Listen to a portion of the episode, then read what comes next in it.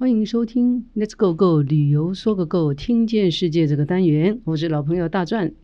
今天要跟大家分享的一本书，书名是《自媒体网红圣经》。其实所有的书籍只要冠上“圣经”两个字，好像就有一个权威。但是今天我想分享这本书，其实是一个偶然啊。呃，上个月我去参加一个座谈会，这个标题很大，叫“如何出书”。坦白说，出书并不是我目的。我觉得，哎，像这段时间我们在录 podcast 的 YouTube，嗯，总是有一个瓶颈，所以想，哎，去听听一个讲座，看如何出书，这样应该有一个起承转合的概念。于是就去了。到了现场，我真吓了一大跳，人山人海。最可爱的是，连七八十岁的老先生、老太太都出现了。但是当然不是这么的单纯，他只是教你出书。这是某一家出版社，我觉得他们商业模式脑筋动得很快。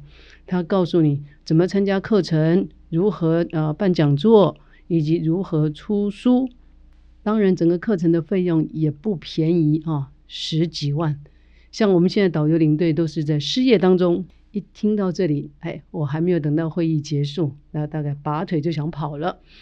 哎，但是呢，出版社别的不多，书最多，所以在现场摆了满坑满谷的书籍，刚好让我看到这本书，叫做《哎网红圣经》。所以呢，一百块钱，我觉得不买就对不起自己。为什么呢？因为这六个月以来呢，我们这些导游领队，嗯，录 podcast 的啦，或者是 YouTube，当然是有盼望了。所以这段时间我们也哎做了一些的 survey，知道美食可能是不错的主题，旅游。或者是景点的开箱啊，确实不容易。不过虽然它只有一百块钱，但这本书呢，我觉得很棒的是，它把网红、网络这个世界的林林总总一简言赅的分了几个面向啊。这今天我就针对这几个面向跟大家好好的分享。首先，他就介绍网络时代这是一个全新的产物，说穿了就是介绍现在网络的特色。当中呢，他引用了一位艺术家安迪沃荷啊，pub 类的一个艺术家。当然，有很多人对他的画风有一些意见，说嗯，他的画作不像梵谷啊这么深刻。所以安迪沃荷他也反讽了哈，他说每个人都会有个十五分钟的名誉啊，就是 In the future, everyone will be world famous for fifteen minutes。他是在强调作品呢，现在。日新月异，很多时候，很多的作品，当你还没有被深层的欣赏的时候呢，下一个产品又被又出现了，你的产品就被取代了。用这一句话，作者呢用这个安迪沃荷讲的这句话呢的引用，现在网络也是这样的现象。所以这句话呢，安迪沃荷的十五分钟的名誉呢，被改成这样的一句，他说：“In the future, everyone will be famous to fifteen person。”也就是说，如果你敢表现啊，你敢表现，你敢展现啊，个人的特色等等，你的长才，你的专业，可能至少你还会在十五个人当中会是很有名的。我们一般称为网红啊，网红就是网络的红人，大概他所存在的现象，这是第一种啊，就是十五分钟的名誉。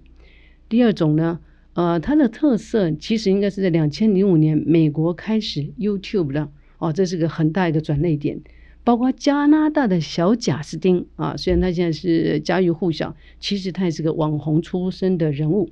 二零一二年又是一个分界线，就是 Instagram 啊，被 FB 买下来之后，又是另外一个平台。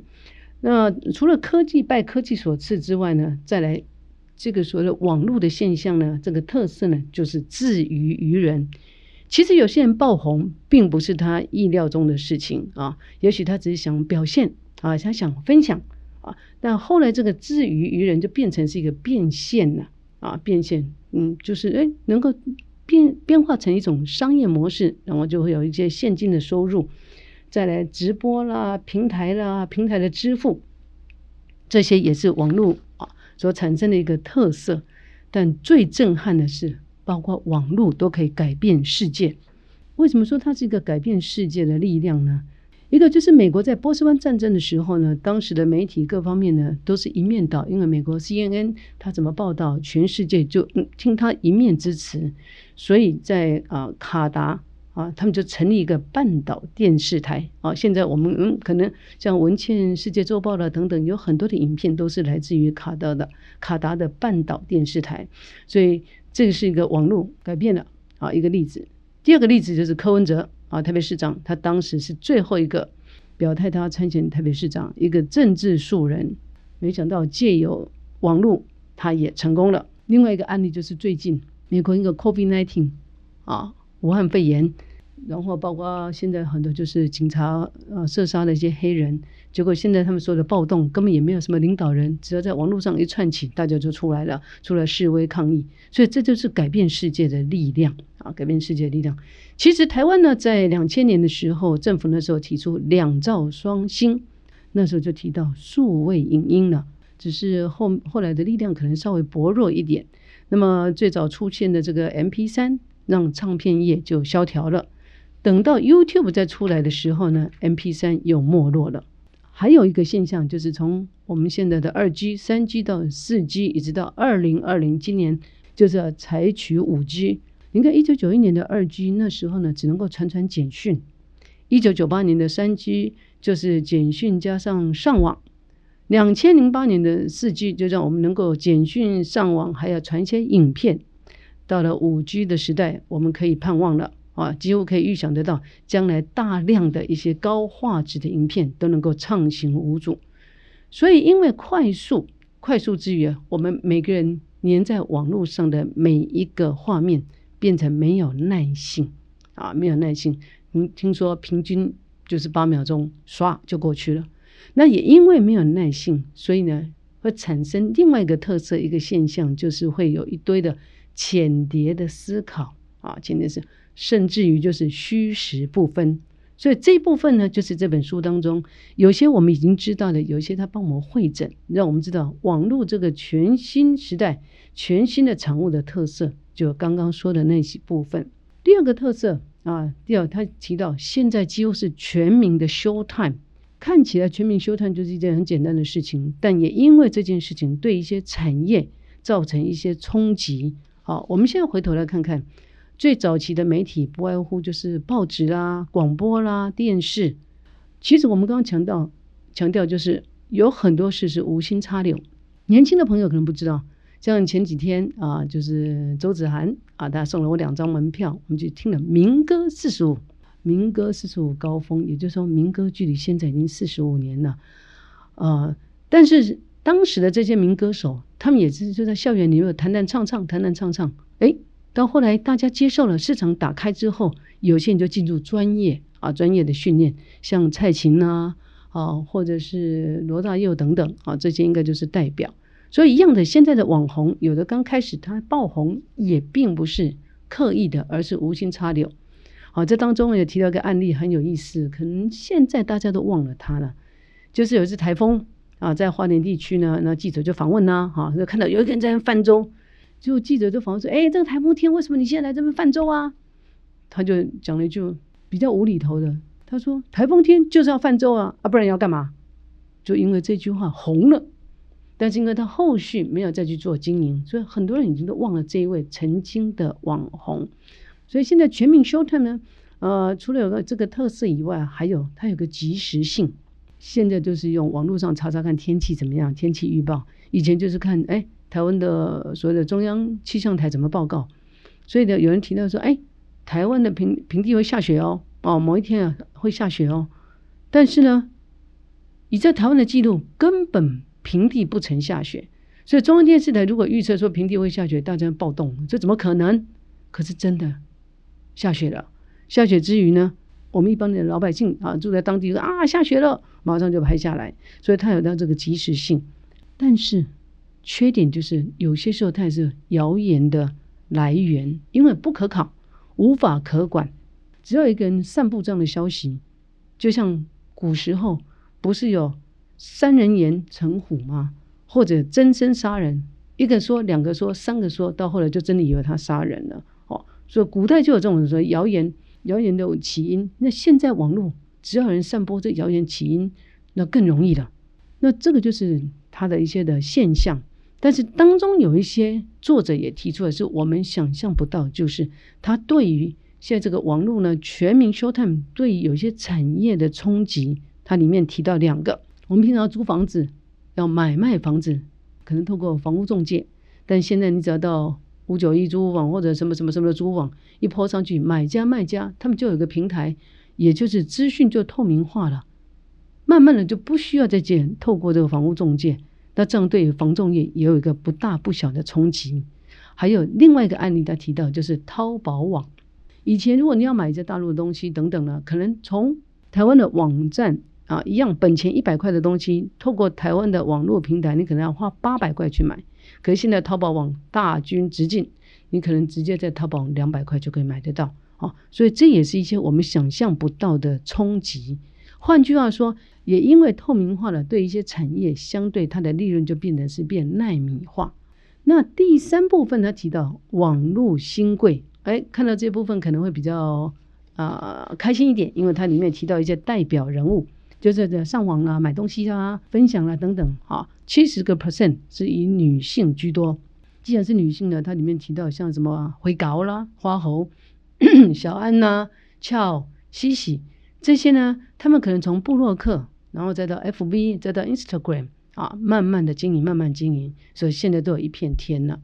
第二部分呢，就是会产形成一种网拍型的网红啊，从原来他可能只是分享经营，到后来变成是有一些变现能力。不过呢，这些网拍网红他们也要相当的注意，因为网络上有一个说法，这个卖出去的东西呢，有百分之五十是会有退货率，所以这些网红他们也会慢慢珍惜自己的羽毛哈。呃，在当中呢提到有一位，我看了都吓一跳。大陆有一位啊网拍的女神吧，叫张大奕啊，弓长张大小的大奕就是啊就是精神啊，反正就是啊陈奕迅的奕。他的年收入哦，他光靠网拍，他年收入达到四千六百万美金。网络上有个标题就讲说，你只要是张大奕。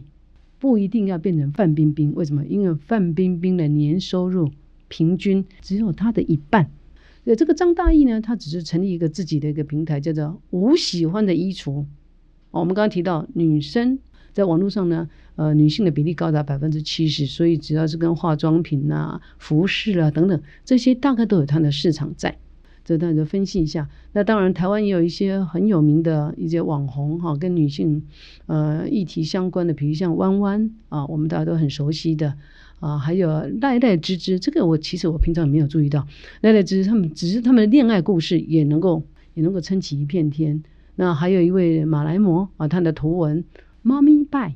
啊，拜拜的拜，妈咪拜，就是说，只要你有一个专长，你有一个族群能买单的议题，你能够抓住 KOL，这个 KOL 我们也补充一下啊，它就是英语这样翻译过来啊，这个 abbreviation 缩写就是 Key Opinion Leader。我们一般讲说意见领袖，那这里再加上个 Key，就是关键的意见领袖。换句话说，你登高一呼，你为什么产品、为什么现象等等，做一个代言或者是介绍、分享、推荐，它可能就有商机了。不过呢，大陆现在真的跑在台湾前面了哈。呃，张大奕我们刚刚提到以外呢，以前都提到 B to B、B to C，现在大陆已经发展到一个新的模式，叫 F to C。这 F 代表的就是 Factory 工厂。也就是工厂以前可能是嗯啊，它生产之后透过贸易商 等等，现在更厉害，他们就直接销售，可以讲就是 direct sale 直接销售啊。所以大陆现在发展到网红加上部落格等等，FB、Instagram 等等这些社群的经营，然后搞直播，一条龙了，一条龙。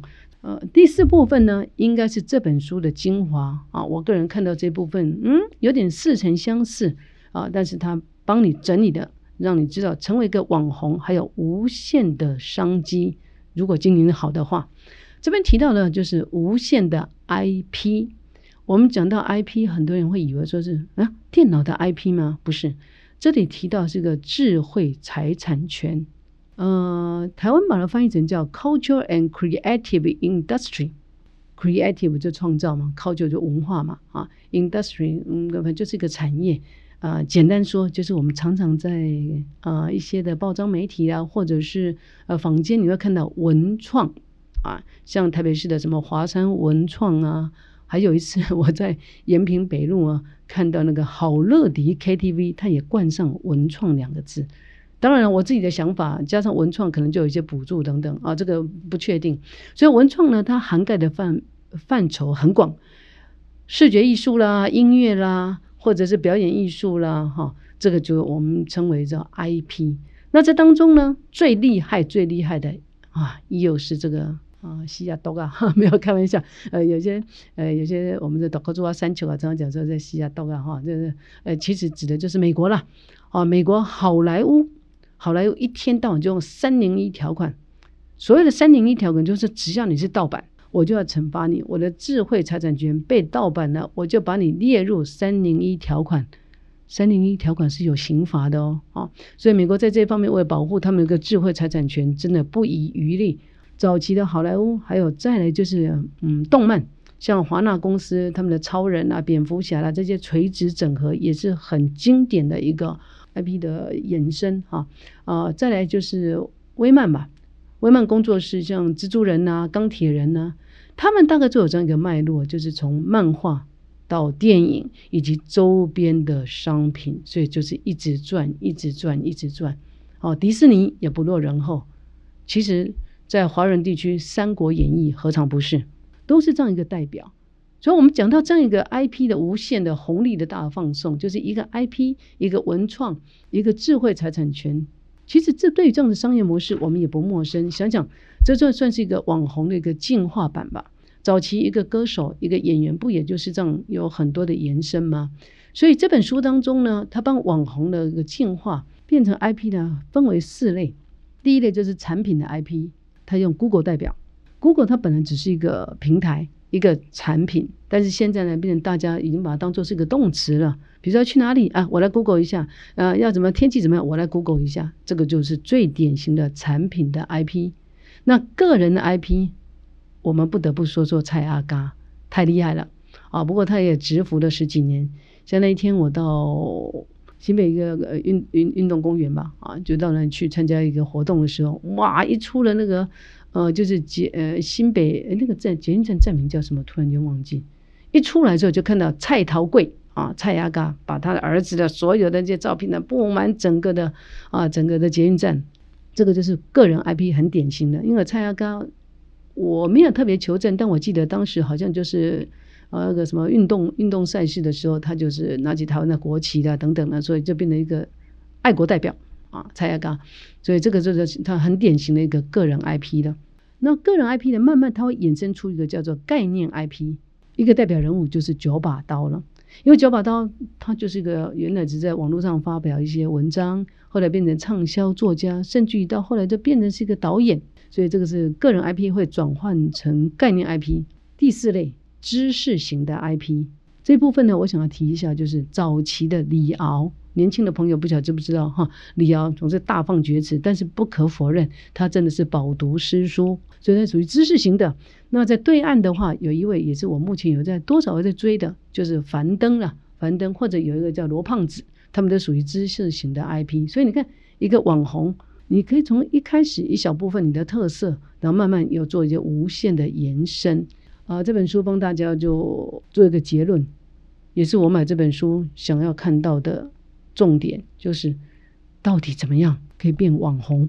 稍早之前我提到的，我们一群导游失业了啊，没事干，那我们就是玩玩。而且我们都认为说，哎，导游平常就能说善善道的，录一下 YouTube 有什么困难？哎，还真的不一样啊，真的是换了一个范畴。我们也会吃螺丝，我们可能怎么呃，这个软体啊、硬体各方面都有很多补强。所以即使我买了，我们买了啊，什么？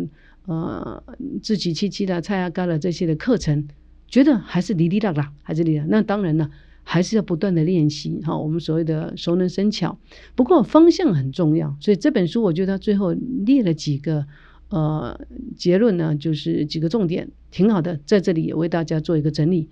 他说，首先你要修炼出个人的特质。今天别人讲美食，当然我们也可以讲美食；别人讲旅游，我们可以讲旅游；别人讲开箱，我们可以开箱。但是你要做出自己的特质啊，第二，你要有自己的定位啊，你不一会一天到晚一会儿一会儿怎么开箱，一会儿美食的，你你没有一个自己的定位。第三点很重要，就是要持续力。你三天捕鱼五天晒网，那今那个网友说：“哎，奇怪，怎么这礼拜三没有发片？哎，怎么礼拜五没有发片？”所以持续很重要。第四就是差异性啊，就是别人讲美食，你也可以讲美食，但是可不可以做出差异性啊？也许别人讲的是台湾美食，但是我们这些导游跑遍全世界，也许我们可以介绍国外的美食。所以这个是差异性。第五部分，病毒式的传播。我们一些导游很可爱。哎呀，我现在这个片拍的还不好。哎呀，大真的吃螺丝了！哎呀，真不行！我要等到我弄的呃 perfect 的时候，我才要传出去。Nothing is perfect，没有。你看像像阿迪啊，阿迪英语，你现在回头看他当时的第一支影片，嘛，其就怂了呀！哦，所以这个就是第五部分，你要勇敢的病毒式的传播出去。最后他讲到，其实网红真的不是一件简单的事情。当你还没有成名，当你还没有一个团队的时候，你对内容的编撰要自己来，美编要自己来。平台的互动，甚至有些在部落格经营自己的社群的时候，你怎么样回复粉丝提出的问题等等，还有软体硬体的操作，还有一个就是流行的动脉，这个讲的很贴切。比如说现在在讲什么，现在流行什么，所以呢，呃，我觉得这本书呢，虽然只是一百块钱，但是我真的觉得这本书写的挺好的。那我帮大家会诊了一下，那如果喜欢，再买来看看。以上就是老朋友大壮跟大家分享，下次啊，在好的书籍，我们在空中见，拜拜啦。